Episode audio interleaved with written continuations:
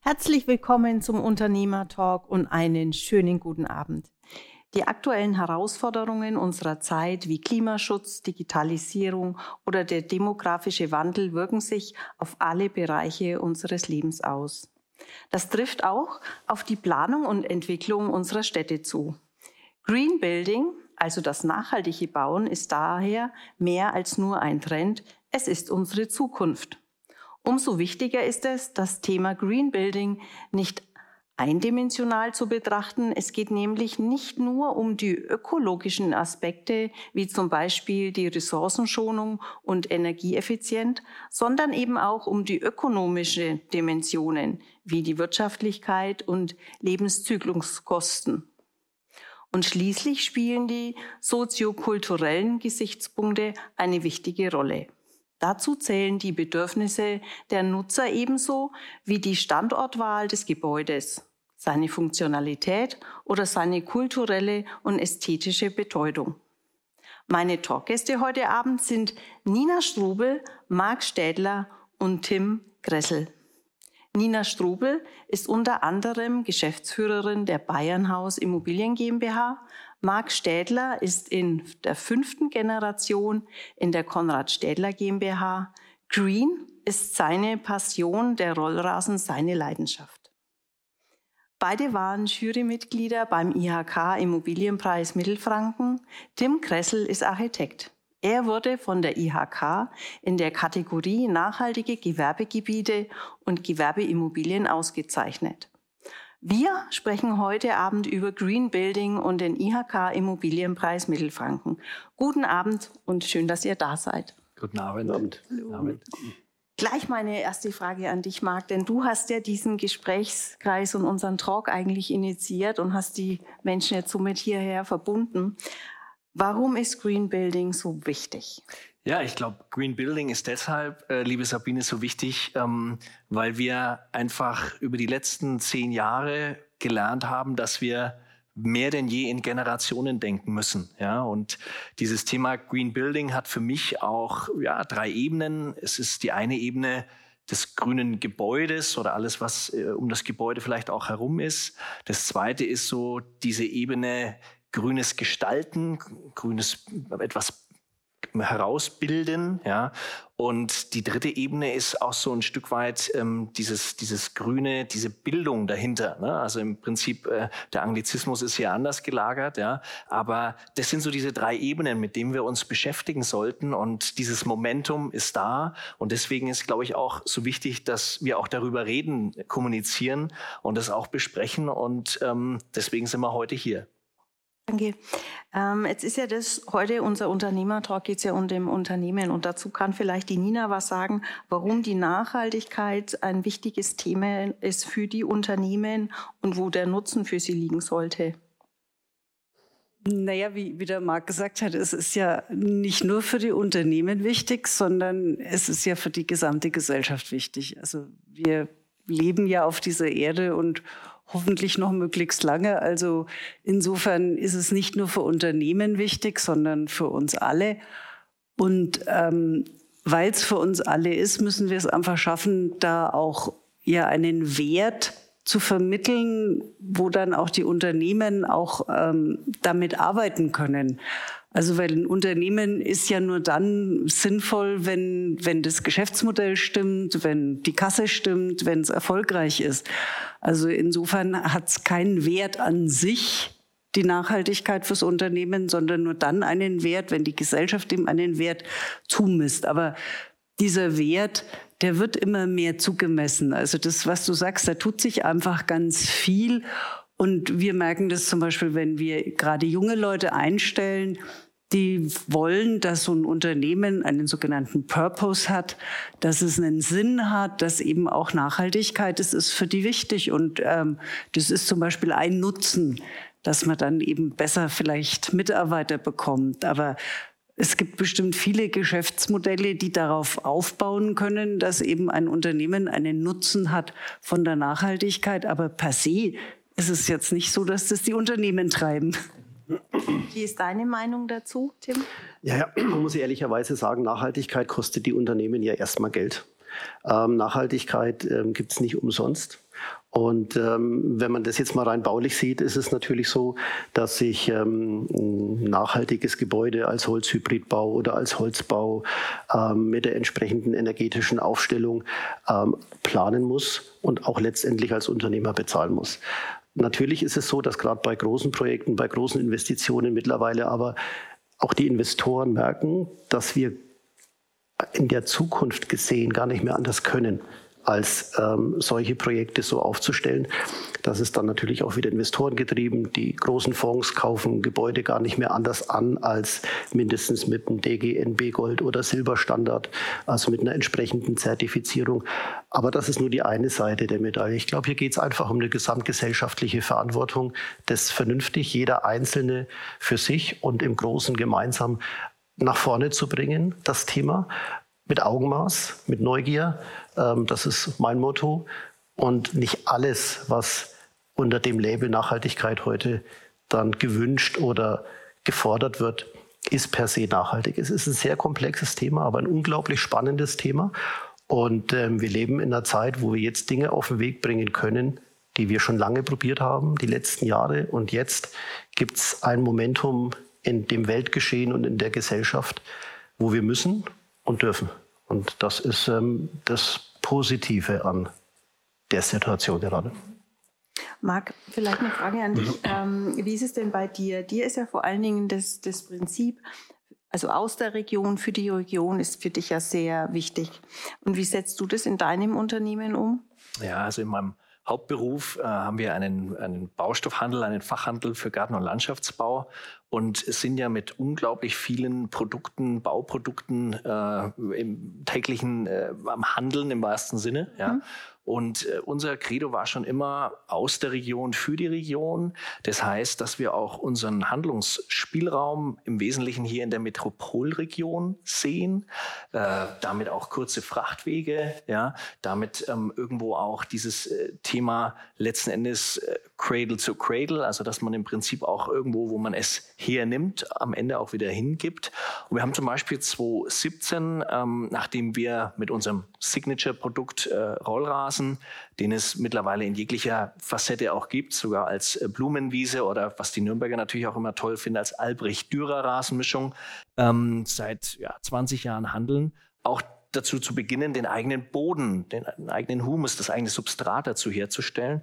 Und da haben wir zum Beispiel 2019 eine eigene Sandgrube in Büchenbach bei Rot mit dazu erworben, wo wir mit diesem Sand, das ist ein wichtiger Rohstoff, der nicht nur äh, letzten Endes knapp ist, sondern der auch ähm, im Prinzip als, als gut wichtig ist, um gute Böden dann auch teilweise herzustellen. Aber dass wir hier auch äh, sozusagen an der Quelle sitzen mhm. und diese ganze Wertschöpfung in eine Hand geben, so dass ähm, wir eben dieses Prinzip auch von der Firmenphilosophie her wirklich auch leben können, aus der Region für die Region. Ja. Nina, und wie, ist die, wie wird Nachhaltigkeit in der Bauwirtschaft umgesetzt? Naja, die Bauwirtschaft ist ja zunächst mal eine nachhaltige Branche, weil unsere Produkte, die wir herstellen, ein, ein Bau oder ein, eine Rohrleitung, die muss ja erstmal ganz lange halten. Also wenn, wenn ein Handy irgendwie 10, 20 Jahre halten würde, das gibt's ja gar nicht. Aber wenn ein Bauwerk nur 10, 20 Jahre halten würde, dann wäre es schon blöd. Also insofern, Bauwirtschaft ist schon nachhaltig. Aber ähm, wir haben natürlich schon auch das Problem, dass diese Langlebigkeit unserer Produkte, die macht uns auch so ein bisschen manchmal nicht so innovativ, weil wir natürlich auf Qualität setzen. Ich denke, du weißt es, wenn man mal versucht, was Neues zu machen, dann gibt es viele Handwerker, die dann da doch immer so ein bisschen ähm, ja, skeptisch sind, ob das so funktioniert. Also da, da stoßen so zwei Welten aufeinander, die Innovation und die Nachhaltigkeit. Und da muss man eben versuchen, ja, einen Ausgleich zu finden. Aber, aber ich denke, ähm, wir werden immer nachhaltiger und unsere Gebäude werden auch immer viel sparsamer. Also wenn man vergleicht, ein, ein Gebäude aus den 50er, 60er Jahren ist ein, ein Vielfaches von Energie, was da früher verbraucht wurde. Und also wir sind schon nachhaltig, oder? Auf dem Wege dahin. Auf dem Wege dahin. auch mittlerweile auch ein bisschen innovativ und wird innovativer. Ja, wie gesagt, wir, wir versuchen auch innovativ zu sein. Also die Architekten sind immer weiter vorne dran. Die Bauwirtschaft, aus der ich ja eher komme, aus dem Hauptgewerbe, wir sind eher so ein bisschen vorsichtiger oft. Wie verändert denn das Thema Nachhaltigkeit unsere Städte? Laut den Green Living Index von 2022 zählt Deutschland in Sachen nachhaltig Wohnen aktuell zu den Top-Ländern in Europa mich ja schon überrascht. Vielleicht magst du was dazu sagen? Ja, also ich glaube schon, dass bei uns in den Städten ähm, wie der Tim vorhin sagte, dieses Momentum auch da ist. Ja, klar, wir äh, haben andere Voraussetzungen, jetzt vielleicht wie in Ländern wie Singapur, was, was vielen vielleicht als erstes so mit, mit Green Building äh, oder Fassaden, Vertikalbegrünung einfällt, aber auch in Europa, Bosco Vertikale, Mailand, gibt es tolle Geschichten, äh, in, in Holland, Niederlanden, teilweise in Dänemark, aber das kommt mehr denn je hierher. Und ähm, so gesehen ist zum Beispiel, um das auch für die Region als ähm, Impuls zu sehen, Berlin ähm, unsere urbane Gartenschau 2030, die Nürnberg äh, gewonnen hat. Ja, mhm. ähm, eigentlich eine Riesenchance, genau dieses, dieses, das auch in dieses Stadtbild hereinzunehmen. Ja, also unser Oberbürgermeister bringt es mit allen Beteiligten wirklich äh, toll voran und das kann man in dem Kontext äh, nur unterstützen. Wir hatten uns ja vorhin auch drüber unterhalten und so gesehen vielleicht nochmal den Ball zu dir rüberspielen, Tim. Äh, du siehst es ja als Architekt äh, wirklich jeden Tag, äh, wie sich die Dinge verändern. Absolut. Und du hast ja auch vorhin gesagt, äh, vor fünf Jahren hat man noch gar nicht gedacht und jetzt nimmt es so einen kleinen einen Dominoeffekt. Absolut. Ja? Also ich sag mal, ähm, ich bin immer ein bisschen skeptisch bei solchen Angaben, wer ist der nachhaltigste wo in Europa oder weltweit. Ähm, man weiß ja nie, auf welchen Angaben und auf welchen Statistiken und so weiter das Ganze wirklich ruht. Und man, man sollte immer selber gucken, wo, wo kommt man her und wo will man hin. Und da ist es tatsächlich so, ähm, ich würde gar nicht sagen, dass die Baubranche da immer so hinterher ist. Ich glaube, da hat einfach jeder so ähm, auch seine, seine eigenen Bedürfnisse und seine eigenen Notwendigkeiten. Und ähm, klar, auch wir Architekten, ich war selber auch in der Lehre hier an der Hochschule in Nürnberg, wir versuchen immer neugierig zu sein, wir versuchen immer ähm, Dinge neu zu denken. Und diese Prozesse waren in der Vergangenheit oft sehr sehr langsam nur, sehr langsam im Vorangehen. Und seit einigen Jahren ist es tatsächlich so, dass, ähm, dass sich da mehr tut, dass da auch mehr Wille da ist, Dinge zu verändern. Und ähm, man darf sich aber ähm, da keine falschen Hoffnungen machen, dass das alles zu sehr schnell gehen wird. Es ist ein sehr komplexer, sehr langer Prozess, wo wir auch teilweise Try and Error machen müssen. Wir müssen auch Dinge ausprobieren, wo wir dann vielleicht danach sagen, das machen wir beim nächsten Mal nicht mehr. Das ähm, erleide ich auch selber bei meinen eigenen Baustellen, wo ich dann sage, das habe ich jetzt einmal gemacht, das mache ich nachher nicht mehr. Ähm, aber das ist gut. Das ist gut. Das ist ein Prozess, der, ähm, es ist besser, dass es den Prozess gibt, als wenn es ihn gar nicht gibt. Und darauf bin ich der Meinung, werden wir und können wir und sollten wir aufbauen. Und ähm, aber eben alle mit ins Boot nehmen. Das ist nicht nur die Bauwirtschaft, das sind nicht nur die Architekten und die Unternehmer, das ist, es muss ein breiter Konsens in der Gesellschaft sein. Es geht nur mit allen und nicht, ähm, nicht einzeln. Und da jeden mitzunehmen, das ist, glaube ich, so die, eine der Kernaufgaben, weil mitnehmen heißt auch Wissen vermitteln, heißt auch um die Wissen um die Prozesse vermitteln, um die Notwendigkeiten vermitteln, auch um die ökonomischen Notwendigkeiten. Ähm, man, es kann halt nicht jeder in Holzhybridbau mit 60 Stockwerken bauen. Das ähm, ist vielleicht auch gar nicht gewünscht. Das ist ähm, ein sehr teures Unterfangen. Und das immer wieder abzuwägen, das wird ein spannender Prozess, aber auch ein notwendiger. Und ich glaube, den kann man gehen und den werden wir gehen. Und ähm, in dem Sinne ja, ist es jetzt eine aufregende Zeit. Aber habt ihr ähm, einen Ratschlag an Unternehmen, die jetzt sagen, wir wollen auf, in, in Immobilien investieren? Auf was, müssen, auf was müssen sie achten? Also was ist so, sind so die wichtigsten Kriterien, auf die sie jetzt achten sollten? Das ist pauschal natürlich sehr schwer zu mein sagen. Onkel, mein Onkel hat immer gesagt, Lage, Lage, Lage. Ja, sowieso. Das ist bei also, Gewerbeimmobilien vielleicht jetzt äh, auch, ähm, ja. ja. auch immer, immer die Lage. Ähm, aber auch da würde ich sagen, es ist eine Abwägungssache. Ähm, das kommt, es kommt auf die Aufgabenstellung an, es kommt auf die Typologie an. Wenn ich jetzt mal vom Wohnen spreche, wir machen sehr viel im Wohnen, ähm, da ist es natürlich jetzt so, dass, dass es eine Mischung ist aus Lage auf alle Fälle, dass es eine Mischung ist aus, aus Typologien. Also gesellschaftlich werden Wohnformen sich verändern, ähm, vielleicht weg von den Einfamilienhäusern mit 200, 250, 300 Quadratmetern. Wir bauen auch Einfamilienhäuser mit mehr Quadratmetern, aber auch welche mit wesentlich weniger Quadratmetern. Die Verdichtung des Wohnens. Wir haben eine Durchschnittswohnflächenanzahl von, ich weiß nicht, 45 Quadratmeter mittlerweile äh, in Deutschland oder 48, glaube ich sogar. Das ist Irrsinn. Also das, äh, wenn man das hochrechnet, ähm, ist es kein Wunder, dass uns Wohnraum fehlt. Und ähm, da natürlich jetzt äh, darauf zu achten, welche Typologie entwickle ich, ähm, das ist ein wichtiger Punkt. Und dann natürlich auch einfach immer zu schauen, in welche Richtung möchte ich mit dem Gebäude gehen. Ich würde im Moment immer empfehlen, die Gebäude so energetisch bestmöglich aufzustellen, wie ja, es geht. Auf jeden Fall. Also die bestmögliche äh, Hülle zu bauen, ähm, wenn möglich so wenig Technik als möglich einzubauen, also eher Richtung Low-Tech, denn es ist einfach so, wir haben das ganz oft, wir machen viel Sanierungen, da sind dann 10, 20 Jahre alte äh, KNX-Systeme oder ähm, ähm, multivernetzte Systeme drin, die bauen wir alle aus. Ich habe mal einen und schönen Spruch die. gehört von einem Architekten, der hat dann gesagt, das ist das Haus auf der Intensivstation. das, das ist so, also wir bauen viel Technik ein ja. und die Technik hat ja noch einen sehr viel geringeren Halbwertszeit als eine solide erbaute Hülle. Also ich würde immer zuerst auf ein solide gebautes Gebäude achten, egal in welcher Typologie Gewerbe wohnen, was auch immer, würde dann die notwendige Technik implementieren und das Ganze zum Paket schnüren. Das wäre so jetzt aus der planerischen Sicht mal so. Da gibt es noch hunderttausend andere Sachen, aber das wäre so ein erster Punkt, den, den ich ganz wichtig finde. Jetzt haben wir eine Frage von unseren Zuschauern zu Hause. Wie viel Prozent der Kunden wünschen sich nachhaltiges Bauen?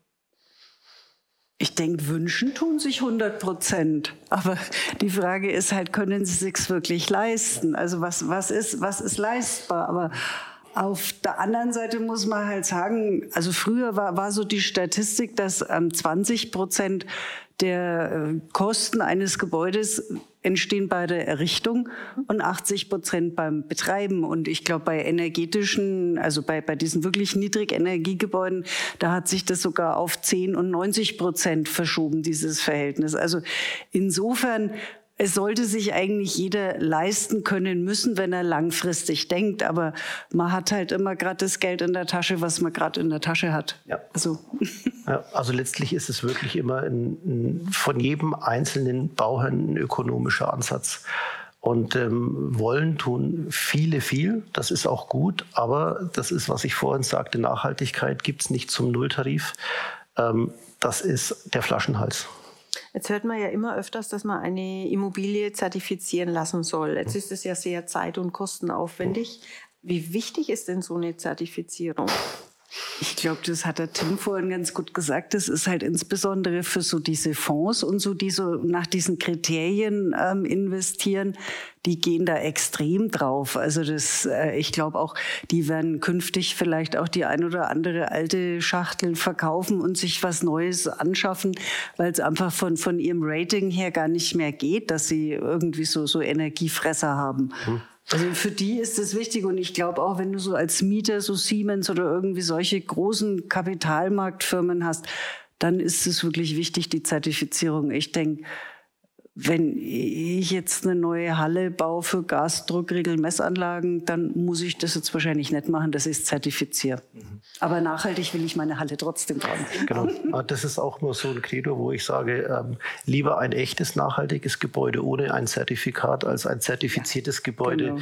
Ähm, mit einem zweifelhaften Zertifikat. Und ich glaube, das ist auch der Punkt. Äh, Zertifikat ist nicht gleich Zertifikat. Es gibt die DGNB-Zertifizierungen, die LEED-Zertifizierung. Es gibt eine Zertifizierung, die wurde 1990 in England ähm, entwickelt. Die kann man sich eigentlich schenken. Das braucht man eigentlich gar nicht machen. Ähm, die Zertifizierungen steigen. Ich glaube, wir hatten 2013 rund 550 Zertifizierungen in Deutschland, haben jetzt 2021 fast 2600 Zertifizierungen ähm, äh, gesehen. Ähm, aber es ist, es ist ähm, wie gesagt, lieber ein, ein, ein ehrlich nachhaltig gebautes Gebäude als ein falsch zertifiziertes. Absolut. Und bei all den Themen rund um Green lauert ja auch immer die Gefahr des Greenwashings. Wie sieht es denn beim Green Building aus? Also ich glaube, ähm, diese Debatte dazu ist natürlich auch ein bisschen äh, dogmatisch aufgeladen, weil äh, ich hatte das heute wieder, wo es um äh, grüne Fonds geht in dem Bankenwesen, da wird jetzt hin und her geklagt, ob denn äh, das auch so in Ordnung ist und korrekt ist. Ähm, schaut man in sich selbst rein. Ja? Ich, ich sage immer, äh, früher hieß es, äh, jeder kennt ihn, Kermit den Frosch, er hat immer gesagt, it's not easy being green. Ja? Ähm, zu seiner Miss Piggy, vielleicht kennst der eine oder andere noch. Wir haben, wir haben dieses Motto eigentlich eher umgemünzt, dass wir sagen, it's easy being green, weil jeder kann was dazu beitragen. Ja, und ähm, äh, da brauche ich jetzt auch gar nicht sagen, wo, wo fängt es an und wo hört es auf. Aber ich ähm, sag mal, wenn man jetzt so in diese Regionalität, in der wir uns hier im Großraum äh, der Metropolregion auch wieder befinden, ähm, glaube ich, ähm, äh, muss dann jeder auch vor seiner Haustür beginnen mit dem Thema. Und dann bin ich eigentlich äh, ein Freund davon, wie wir es auch vorhin gesagt haben, dass Themen von Herzen kommen müssen. Ja? Und ähm, da sollte dieses Thema Green, Greenwashing, ich, ich sehe das in dem Kontext eigentlich nicht derzeit. Ja? Und dieses Green Building Konzepte gibt es ja nicht nur für Neubauten, sondern ja auch für Bestandsobjekte. Ähm, aber wie viele mittelständische Unternehmen können sich denn überhaupt diese Investitionen leisten? Habt ihr da Erfahrungen? Ich hoffe viele. Es werden immer mehr. Also ja. ich denke, ich denke einfach, einfach, ja, es, es gibt immer mehr Geschäftsmodelle, die damit auch spielen, die auch ihr Markenimage, ihr Arbeitgebermarke mit sowas aufbauen und auch, auch Unternehmensführer so wie den Markt, der da total enthusiastisch ist, was Green angeht und die dann auch bereit sind, dafür eben Geld auszugeben. Ich meine, wenn, wenn man anschaut in, in ähm, Norditalien, was die ganzen Weinhändler an Geld ausgeben für ihre ganzen Showrooms, das ist ja auch super teure Architektur, wo man sagt, ja, pff, muss man vielleicht gar nicht unbedingt machen, aber das sind halt auch Enthusiasten, die das ganz toll finden und die damit ihre Marke Marke dann auch aufgebaut haben. Und so ja, greift es dann schon ineinander. Mhm. Also könnte man als Mittelständler, wenn sich alle mittelständische Unternehmen zusammentun würden, könnten sie so die Klimaretter werden.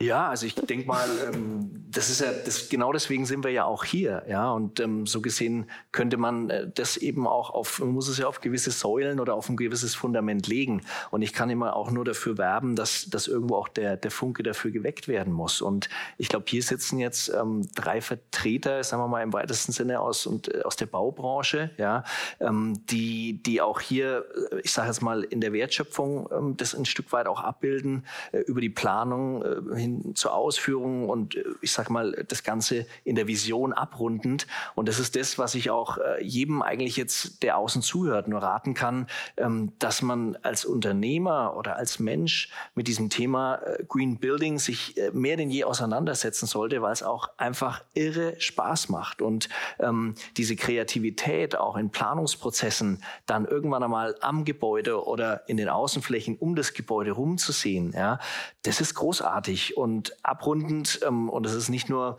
weil wir es irgendwo auch mal hatten, wenn man, wenn man Hobby-Imker ist, äh, wo man auch wieder lernt, mit, mit Jahreszeiten dann zu arbeiten, ja, mit die, die Natur wieder zu spüren. Und das sind so Themen, die ich jedem nur raten kann in unserem, ich sage jetzt auch Alltag, grau in grau. Wir sind alle mit wahnsinnigen Herausforderungen konfrontiert über die letzten Jahre, äh, gerade die letzten zwei, drei Jahre negativ aufgeladen durch Corona, durch jetzt äh, einen ganz schlimmen Krieg, den wir hier mitten in Europa haben und sich äh, über diese Themen ähm, wieder, wieder im, im, im, positiven Sinne grün aufzuladen. Und da, glaube ich, ist das Momentum, wie du so schön vorhin gesagt hast, Tim, äh, the momentum is flagging, das ist gerade da. Und da kann ich nur wirklich jedem dazu raten. Vielleicht noch ähm, ein Wort zu dem ähm, Green Building im Bestand. Das ist ja was, was ganz viele umtreibt.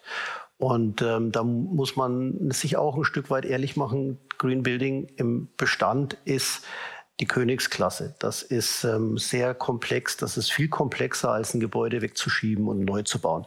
Und in der Regel ist es auch noch teurer dazu. Das heißt, man muss da viel Überzeugungsarbeit leisten, denn letztendlich haben dann diejenigen, die das tun, ähm, ein altes Haus und müssen noch viel Geld reinstecken, dass es am Ende ganz toll und nachhaltig wird. Es lohnt sich, aber trotzdem, denn ähm, da entstehen auch wirklich tolle Symbiosen aus alt und neu, tolle alte, neue Gebäude, denen man den Lebenszyklus verlängert, verdoppelt, wie auch immer, von Projekt zu Projekt unterschiedlich. Und das ist eine große, große Chance. Ich bin aufgrund meines Alltags und meiner Erfahrungen ein bisschen nüchterner und sage, nein, wir werden mit dieser Art des Bauens nicht die Welt- und Klimaretter werden. Aber jeder einzelne Beitrag zählt, zählt. und jeder einzelne Beitrag äh, tut seines dazu, was jeder tun kann. Und wenn sich das dann vermehrt und als positives Beispiel nach außen geht, dann kann eine positive Bewegung daraus werden. Und das ist ja schon mal der beste Anfang, den man haben kann. Also wenn ich dazu auch noch was sagen darf, weil, weil gerade im, im Bestand ist halt der größte Hebel. Mhm. Also da, da, da wird halt wahnsinnig viel Energie verbraucht. Also gerade im, im Wohnen sowieso. Und dann in, in den Altbauten, du hast es, glaube ich, vorhin gesagt, wie groß die Wohnfläche gestiegen ist pro Kopf in Deutschland. Trotz alledem ist aber der Energieverbrauch pro Quadratmeter ist gesunken. Und es liegt ja eben daran, dass eben moderne Gebäude viel weniger verbrauchen, dass wir über Sanierung die ganze Sache runterkriegen. Und da gibt's noch ganz viele tolle Ideen, wo, wo auch wirklich viel Innovation ist, also mit, mit Wärmestrahlungsheizungen und so weiter und so fort. Äh, das Problem, was wir halt auch haben, ist ganz stark das Facharbeiterproblem, die ganzen Dinge auch umzusetzen. Also das, das ist leider so, ähm, irgendwie letztens hat einer gesagt, ähm, if, you want to save the world, you become an electrician oder so. Also musst du Elektriker werden, weil ja, aber, aber das, das ist einfach so. Es ist, es ist so viel Energie, was wir verbrauchen, nur fürs Heizen von unseren Gebäuden. Und, und was machen wir da? Wir, wir machen die Luft warm. Wir, wir machen die Luft warm. Das ist das, was wir tun, wo, wofür wir wertvolle Energie verschwenden, sage ich mal. Das ist ja eigentlich ist das ja verrückt. Also da müssen wir was tun. Mhm. Ich meine, du hast dich ja 2018 hast du in Ton Süd eine BIM-Methode, hast dich da herangewagt.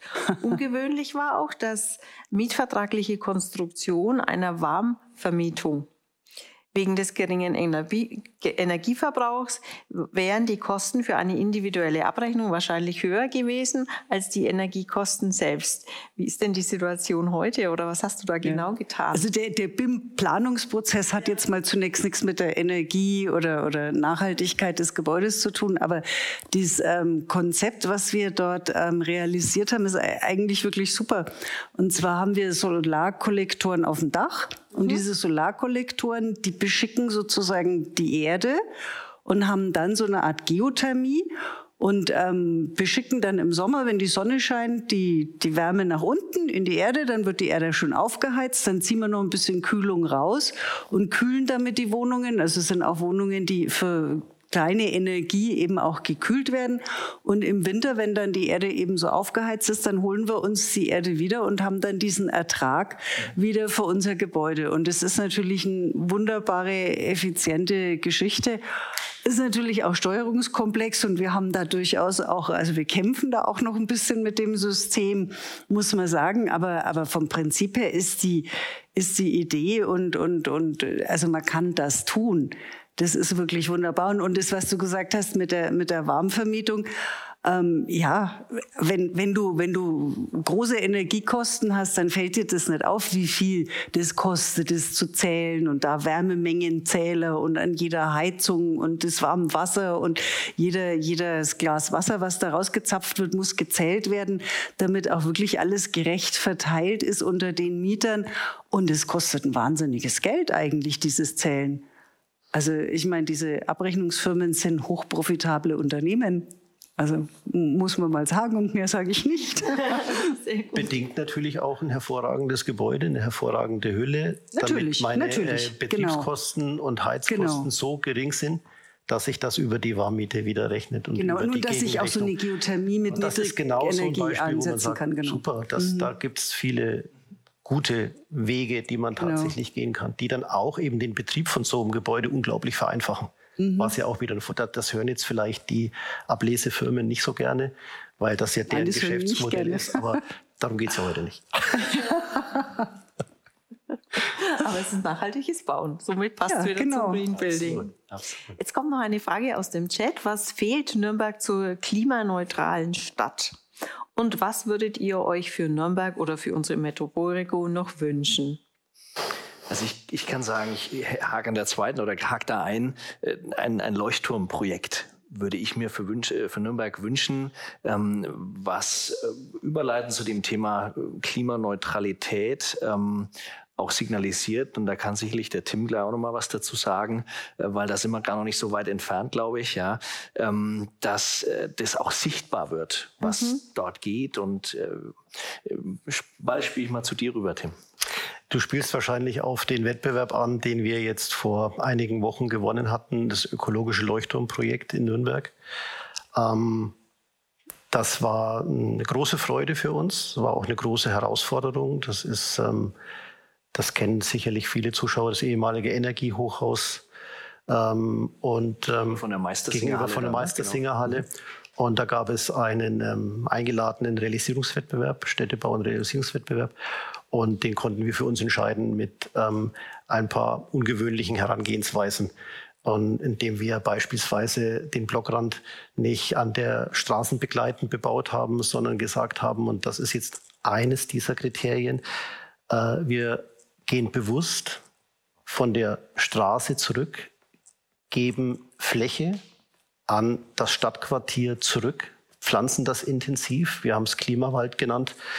Hat natürlich auch äh, zur Folge, dass die Tiefgaragen so tief unten liegen müssen, dass ich genügend Erdüberdeckung habe, dass da auch wirklich ein Baum wächst, der sich Baum nennen darf. Ähm, und haben ähm, anders als andere Konzepte ganz stark die horizontalen Dachflächen begrünt. Es gibt eine grüne Fuge, über die sich dann ein zweiter Hochpunkt erhebt und auch ganz oben auf den Dächern entsprechende ähm, äh, intensive Begrünungen vorgesehen.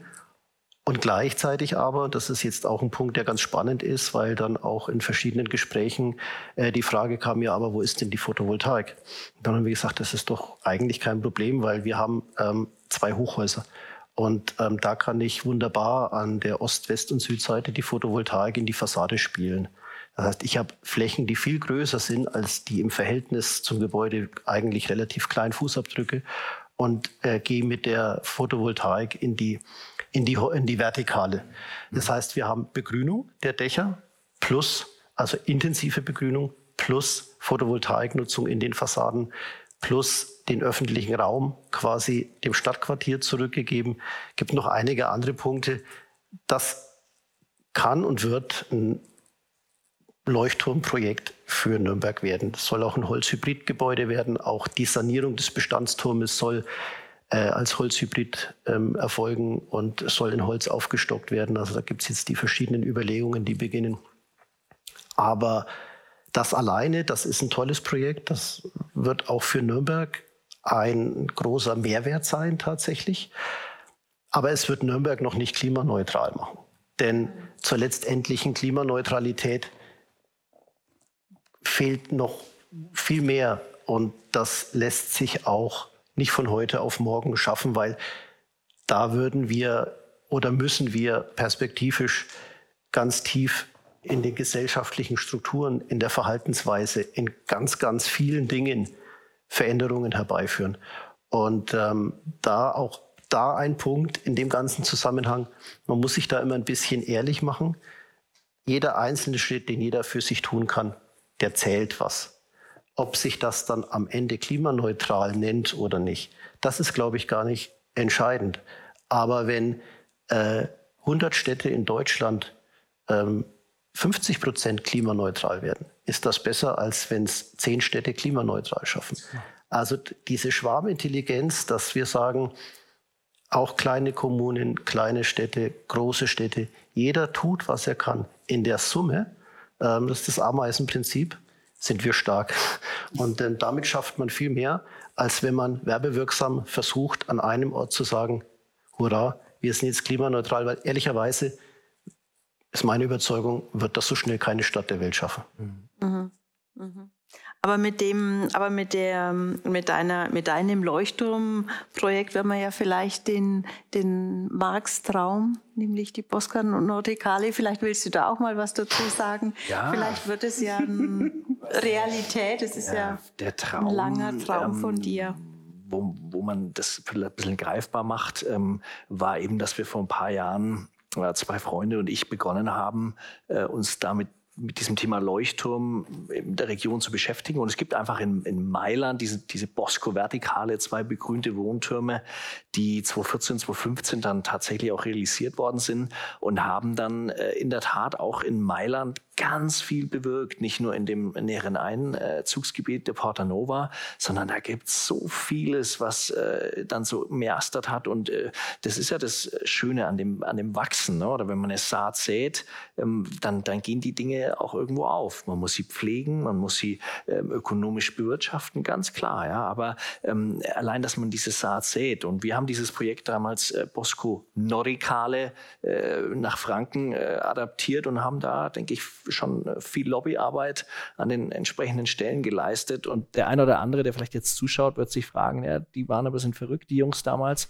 Aber jetzt sind diese Dinge da und deswegen freut mich das, ähm, wie es jetzt auch Tim sagt, dass man aber trotzdem innerlich die Verantwortungshaltung auch hat, naja, es, es geht jetzt nicht nur auf einen Leuchtturm, sondern jeder kann was dazu beitragen.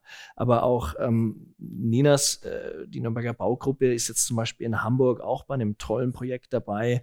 Da wird der ähm, alte Flakbunker direkt am Millantor Stadion auf St. Pauli äh, begrünt in einem ganz großartigen Projekt. Äh, ein eingetragener Verein macht es, glaube ich, macht da baulich in der Infrastruktur einiges.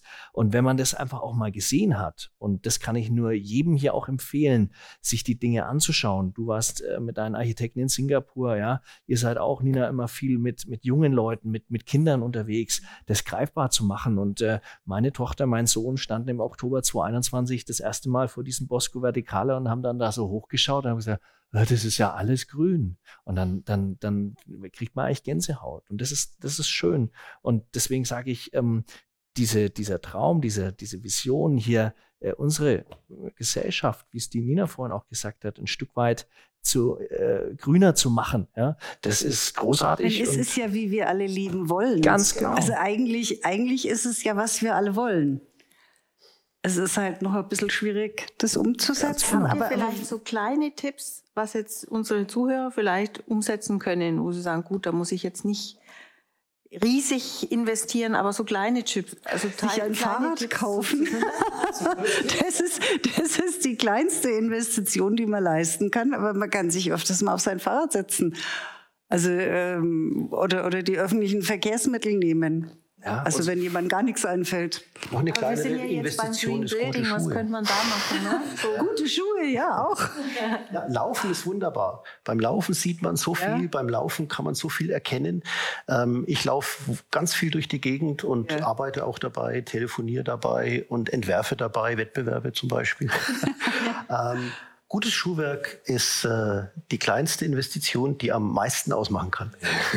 Ich sag mal, ich würde mich noch in dem Kontext so ein bisschen über dieses äh, Thema, wo kann jeder Einzelne vielleicht auch was machen. Ich würde mich von außen, vom, vom Garten her natürlich der mhm. Sache nähern. Mhm. Wir haben jetzt ähm, mit, einem, mit einem guten Kunden, der hat das Thema Naturgarten jetzt ausgerollt und das ist das, was momentan jeder möchte. Ein kleines Heim für die Bienen, äh, dann vielleicht ein, ein, ein kleiner Bereich, wo sich die Igel im Winter ähm, das Laub zusammengerecht Bericht äh, vom Gärtner ähm, wünschen. Ja, das Thema Blumenwiese, ich sagte es vorhin, ist mal egal, ob man es ansieht oder, oder per Rollrasen ausrollt.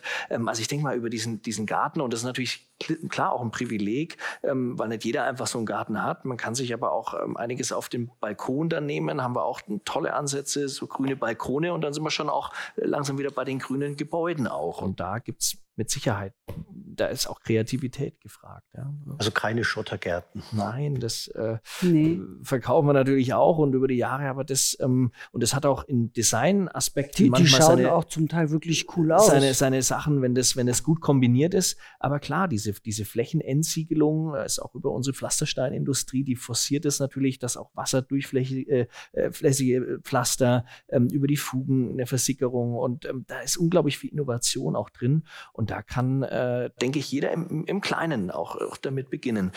Hobbyimkerei in eigener Sache äh, ist was, was nicht nur nachhaltig ist, sondern was äh, ich nur jedem empfehlen kann, sich da mal damit zu beschäftigen. Schwarmintelligenz, nicht nur bei Ameisen, bei Bienen ist das vielleicht noch ein bisschen implizierter. Ähm, äh, und wenn man dann tatsächlich auch mal am Ende, und das ist ja das Schöne, wenn man auch Erfolg hat, nicht nur, dass so ein so, so Bienenerfolg irgendwo auch sich weiterentwickelt, aber wenn man dann so Honig schleudert, und das ist ja auch das, wenn man dann sagt, man hat dann den eigenen Honig auch irgendwann im Glas am Gebäude, auf Dachterrassen, auf Häusern wird es ja auch äh, viel gemacht, ja, gerade in städtischen Gebieten, ähm, dann ist das auch ein tolles Erfolgserlebnis. Und das gehört natürlich bei solchen Themen dann auch dazu, damit man auch sieht, hey, das, ich habe es ja gut gemacht. Ja. Und es gibt auch viele Mietshäuser, die haben Gärten. Mhm die sehr vernachlässigt sind. Mhm. Also da kann man sich ja auch beschäftigen. Oder ich fahre immer am Nordring oft entlang und da gibt es irgendwie so jemanden, der pflegt da so ein Beet am Nordring. Total süß machen die das. Also ich, ich freue mich da jedes Mal. Also ähm, schöne Grüße, unbekannterweise, aber da freue ich mich total. Ja. Urban also, Gardening, Guerilla Gardening, ja, also die ganzen Themen. Genau, und, äh, genau die, diese Sachen, das ist... Finde ich schön, ja. Da kommt jetzt auch noch mal eine Frage aus unserem Chat. Was macht euer privates Zuhause, Zuhause ganz besonders green? Ja, das ist ja gerade im Entstehen. Das macht im Moment ganz besonders grün, dass wir tatsächlich ähm, auf unserem Flachdach mhm. ähm, in einem schwarzen Haus, also meiner Kleidung entsprechend, ähm, eine Bienenweide aufs Dach packen und eine Intensivbegrünung. Also wir werden ein intensiv begrüntes ähm, Flachdach haben. Das ist ein Gebäude am Hang. Es ist auch ein Mehrfamilienhaus. Ich habe kein Einfamilienhaus gebaut. Also wir haben bewusst auch da geteilt ähm, und die Flächen reduziert und äh, werden das äh, umfließen lassen äh, mit einem Obstgarten, mit Obstbäumen, also auch bewusst mit Obstbäumen und ähm, haben natürlich einen entsprechenden energetischen Standard gewählt. Ähm, eine gute Hülle. Auch da wieder. Und auch da tatsächlich ähm, im Innenraum eher auf Low-Tech als auf High-Tech gesetzt, um auch da die technische Nachhaltigkeit im Sinne von, ähm, ich baue nicht was ein, was ich nach zehn Jahren wieder ausbauen muss, zu gewährleisten. Und bei dir, Nina? Oh, bei mir ist es relativ schwierig, weil ich wohne in einem Haus von 1924 und ich hatte schon die obere und untere Denkmalschutzbehörde da, um neue Fenster einzubauen. Das haben sie mir verweigert. Also mir bleibt im Moment eigentlich ähm, nur übrig, dass ich jetzt zwei Zimmer nicht heize, zugemacht habe, die Rollläden zu und sage, okay, ich warte auf bessere Zeiten und auf den Sommer, weil ich kann eigentlich ganz wenig ähm, Energie sparen bei mir zu Hause. Es ist ganz schade, aber leider ähm, ist halt so ein altes Haus. Aber nicht leider, denn ich denke, das ist ja auch Baukultur. Und ich ja, glaube, in dem Kontext müssen wir natürlich auch aufpassen oder ein Auge drauf haben, dass wir nicht im Zuge der kompletten Sanierung und energetischen Sanierung unsere Baukultur verleugnen. Also Denkmäler sollten schon erhalten werden.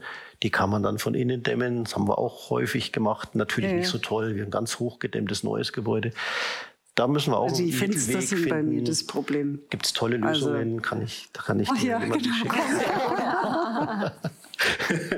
ich lade dich mal auf den Kaffee ein. Kannst mich Haben wir erste für ein Gebäude der FAU in Erlangen ganz tolle Gläser. Ähm, äh, Doppelrahmenfenster, ein Gebäude, was nicht unter Denkmalschutz ich steht. Ich durfte gar nichts austauschen. Alle, alle ich durfte gar nichts erfüllt. austauschen. Wir mussten die dann, die waren mit Bleifarbe gestrichen. Wir haben das in einem hochaufwendigen Prozess, äh, okay. das Blei mit Heißluft abgeföhnt. Die kamen alle in so Astronautenanzügen, weil war alles hochgiftig mhm, und so weiter. Genau. Hat auch tatsächlich, hatten wir eine Förderung von der Bundesregierung gekriegt, weil wir eben diese alten, tollen, filigranen Fenster nicht ausgebaut haben, mhm. sondern aufwendig saniert haben und dann die Zauberscheiben eingebaut. Und klar ist das jetzt nicht eine Drei-Scheiben-Passivhausverglasung, aber es bringt was. Es ist auch mhm. wieder da, dieser kleine zusätzliche Schritt, was? der ein Schritt nach vorne ist. Mhm. Und du? Ja, ich, ich würde ja mal sagen, mein zweites Wohnzimmer ist ja der erste FC Nürnberg, das Clubstadion. und, äh, weiß, beim Rasenrahmen ja, unterstütze ich die Jungs vom Greenkeeping manchmal vor oder in der Halbzeit und dass die, dass die Klubberer da auch gut drauf sind. Also das ist quasi mein grünes Zuhause. Na gut, du hast ja auch deine Bienenvölker und noch sagen, ganz, genau, ganz viel genau. mit Grün zu tun.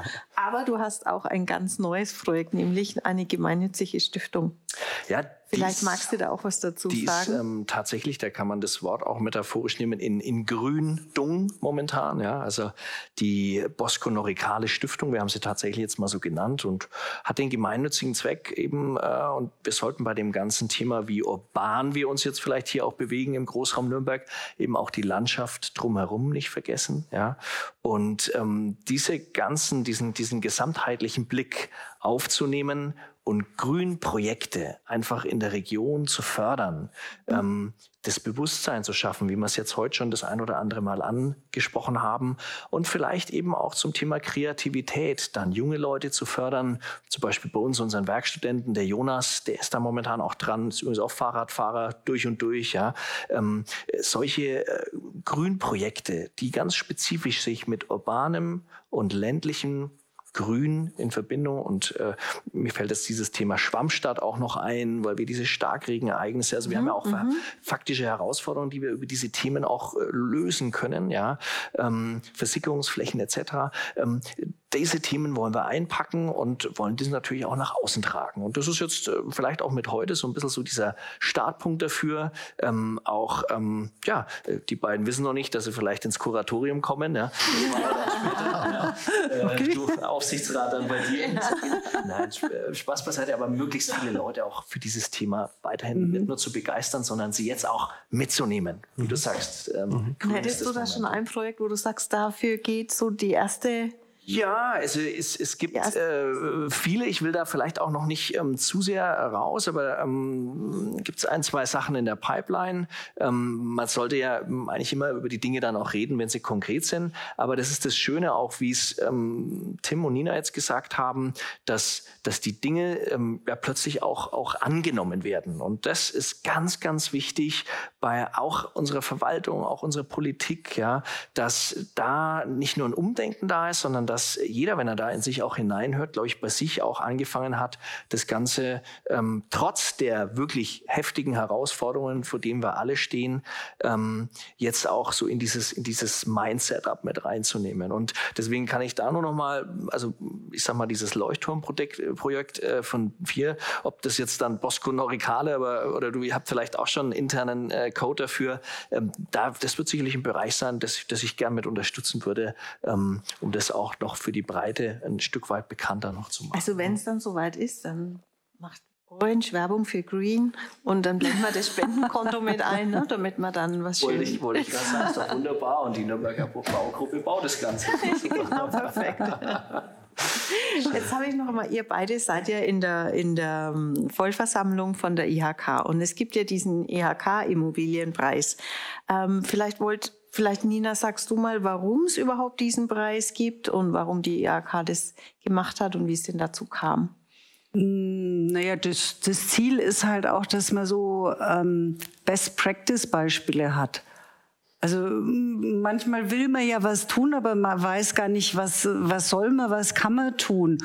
Und dann sich immer so ein bisschen was abzugucken, ist ja eigentlich das Einfachste. Ne? Wie, wie sagt man mal, der, der Zwerg sieht meilenweit auf den Schultern des Riesen, muss nicht alles selber erfinden. Also kann ja gucken, was machen die. Und da waren auch wirklich waren, waren tolle Ideen. Also eigentlich jedes Projekt hatte, hatte irgendwie so, keine Ahnung, ob es jetzt ähm, für die Mitarbeiterförderungen war, dass sie äh, irgendwie öffentliche Verkehrsmittel von benutzen oder sonst was. Und die da alles reingeschrieben, was, was sie alles so machen. Und, und da waren, also wirklich, das lohnt sich, das mal so ein bisschen anzugucken, wenn man Ideen sucht. Und dafür ist es eigentlich auch gedacht von der IHK.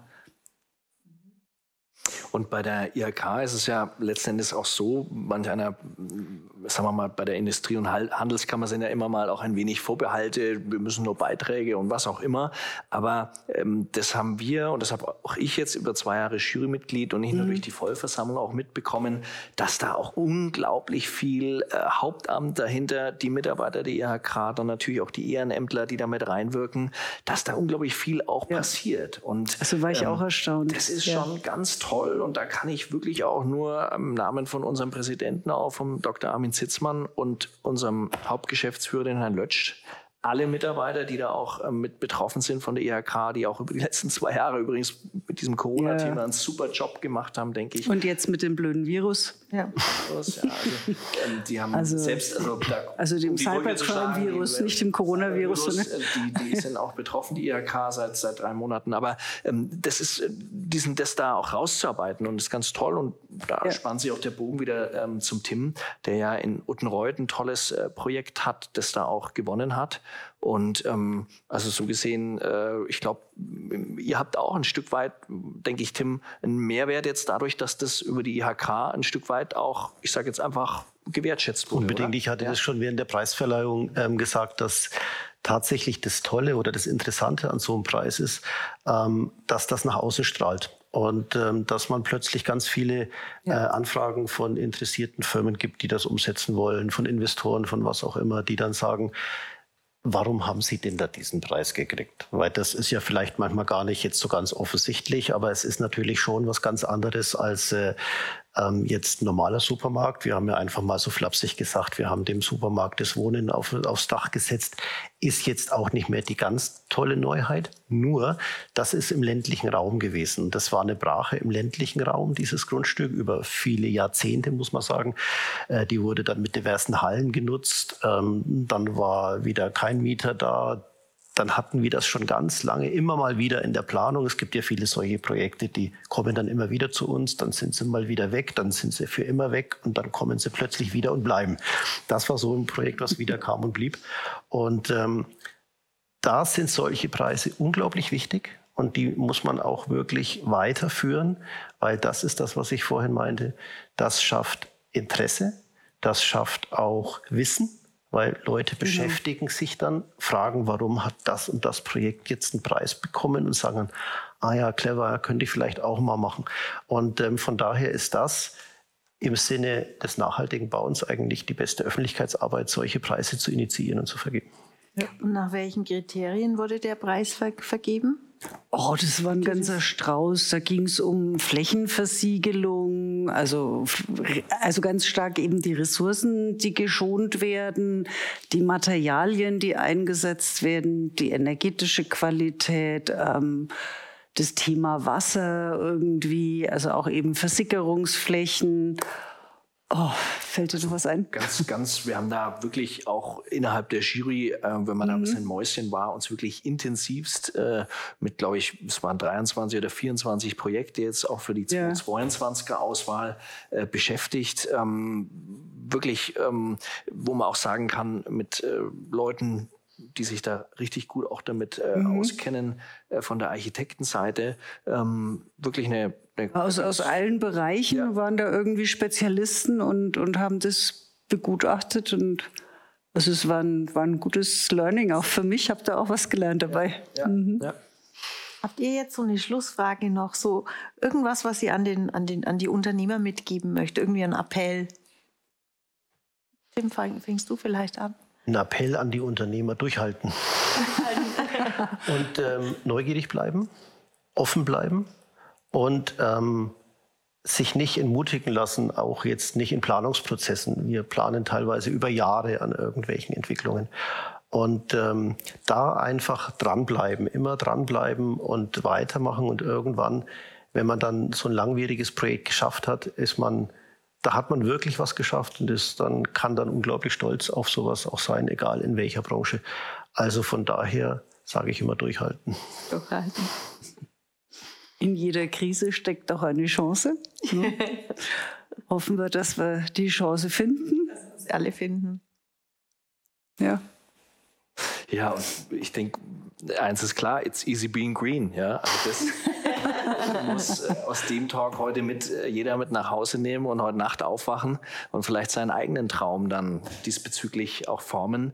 Und das ist tatsächlich das, was wir uns äh, als Unternehmerinnen und Unternehmer, ähm, glaube ich, alles so ein bisschen auf die Fahne schieben können, dass unser Wirkungsgrad oftmals eben vielleicht höher ist, als wir denken. Mhm. Da hat teilweise die Politik, die Verwaltung nicht ganz so leicht. Und klar müssen wir das alles unter Ökonomie und ökologischen Aspekten. Und da vereint sich das Ganze dann wieder, wo ich sage, ja, eine Saat geht dort auf, wo die Begeisterung ihren Anfang nimmt. Ja, also das eine hängt mit dem anderen zusammen. zusammen. Und ähm, so gesehen wünsche ich, wünsche ich allen da gute Träume heute Nacht.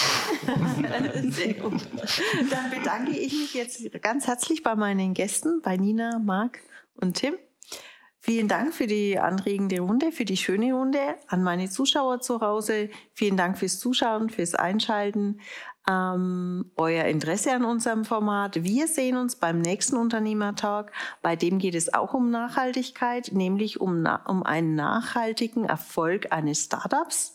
Denn wir sprechen mit den Gründern von Gloucester Kitchen über deren ihren Weg vom Startup zum Scale-up. Besucht uns in der Zwischenzeit auf unserer Homepage unter Unternehmer Orange oder auch auf unseren Social Media Kanälen, Hashtag Unternehmertalk. Und bis dahin macht's gut und einen entspannten Abend aus Nürnberg. Tschüss.